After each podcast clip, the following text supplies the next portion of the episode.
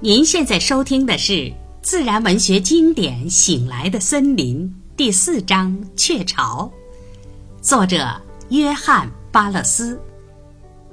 言归正传，当啄木鸟在巢口飞来飞去时，我有机会观察到其色彩及斑点。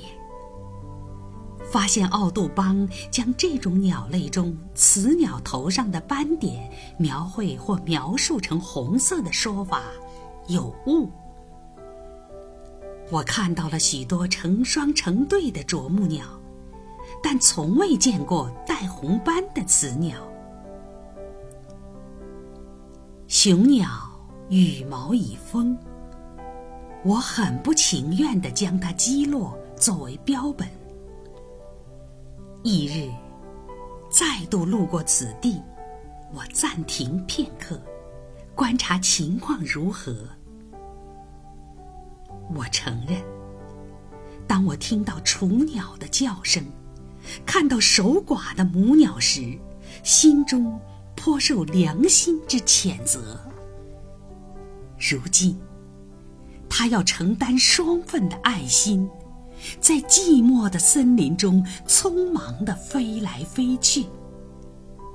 偶尔，它会在一根树干上满怀期待地停一下，发出一声响亮的啼鸣。在孵化期，当任何鸟类中的雄鸟被杀时，通常雌鸟。会很快再找一个配偶。在某一区域，几乎总是有些没有配对的雌鸟或雄鸟。正是由于这种情况，使得破裂的家庭得以恢复。我记不清是奥杜邦还是威尔逊讲述过一对鱼鹰或奥。在一棵老橡树上筑巢的事情。雄鸟是如此执着地保护雏鸟。当有人企图爬进它的鸟巢时，它嘴爪并用进行攻击，全然不顾自己的安危。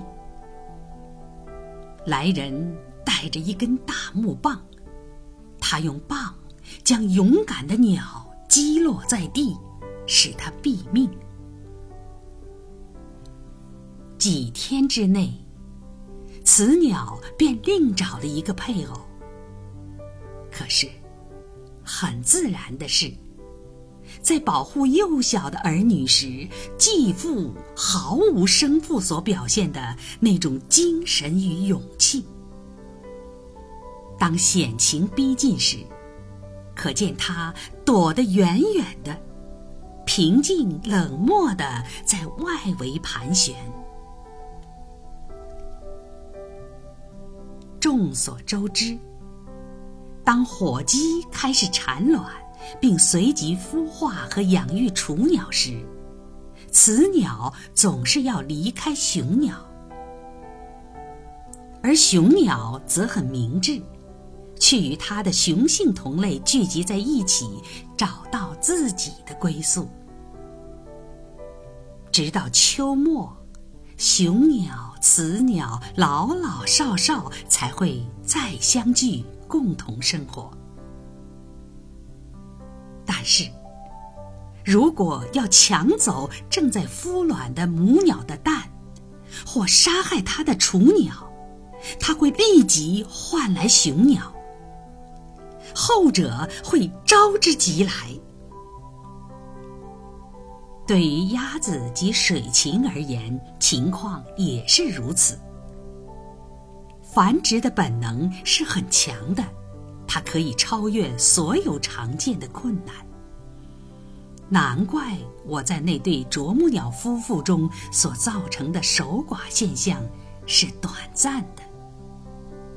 当雌鸟失去配偶，它会很快召来某个没人要的雄鸟，而面对一开始就要照管一大群雏鸟的前景，它并没有显得垂头丧气。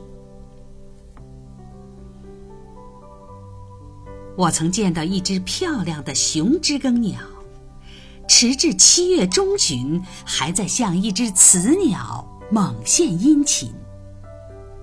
而且我确信，它是真心实意的。我观察了这对鸟有半个小时，我猜测，雌鸟在那个季节已是梅开二度了。可是雄鸟。从其艳丽夺目的羽毛来看，像是新来乍到。雄鸟每每接近雌鸟，都会引起雌鸟的厌恶。徒劳之中，它只好神气十足地围绕着它飞，并展示着它漂亮的羽毛。雌鸟不时地恶狠狠地向它扑一下。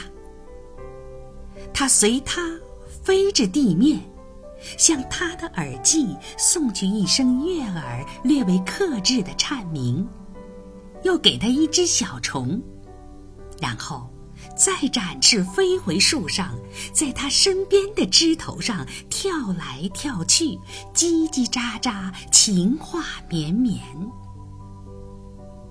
当入侵者来临时，他勇猛地冲过去。随即又回到他的身边，但全都无济于事。每次，他都拒绝了他。结局如何，我无法奉告，因为那位情场高手，在其执着的追求者的尾随下，很快就飞离了我的视线。或许得出以下结论并非仓促。他守住情感的防线，无非是出于谨慎。总的来看，在鸟类中，似乎女权主义占着上风，而这从雄鸟的立场来考虑，又是值得赞叹的。几乎在所有共同感兴趣的情景中，雌鸟是最积极的。它决定巢址，并且通常在筑巢中是最投入的。一般来讲，它在照管下一代时最精心，而当险情逼近时最为焦虑。我曾一连几小时看着一窝蓝色大嘴雀的母鸟，从最近的草地到它筑巢的树上飞来飞去，口中衔着蟋蟀或蚱蜢，而它那衣着艳丽的配偶却不是在远处的树上平静的唱歌，就是在树枝中寻欢作乐。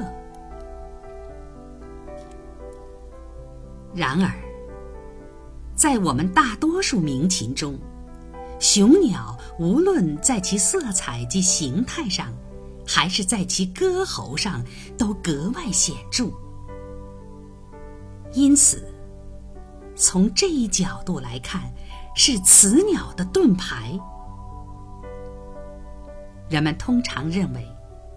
在孵化期，雌鸟简陋的着装是为了更好的掩藏自己。但是这种说法也不尽人意，因为，在某些情况下，它的工作常常被雄鸟所解脱。例如，就家歌而言，正午人们会发现雄鸟就在巢中。我应当说，雌鸟暗淡或不明显的色泽，是大自然赋予它的终生的安全感。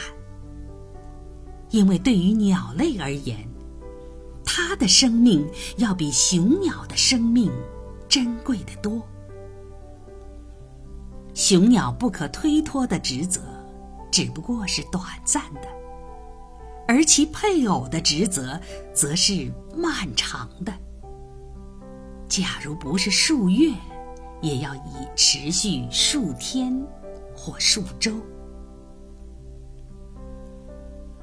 在向北迁移时，雄鸟要比雌鸟提前八至十天；秋季返回时，雌鸟与幼鸟却比雄鸟提前同样的天数。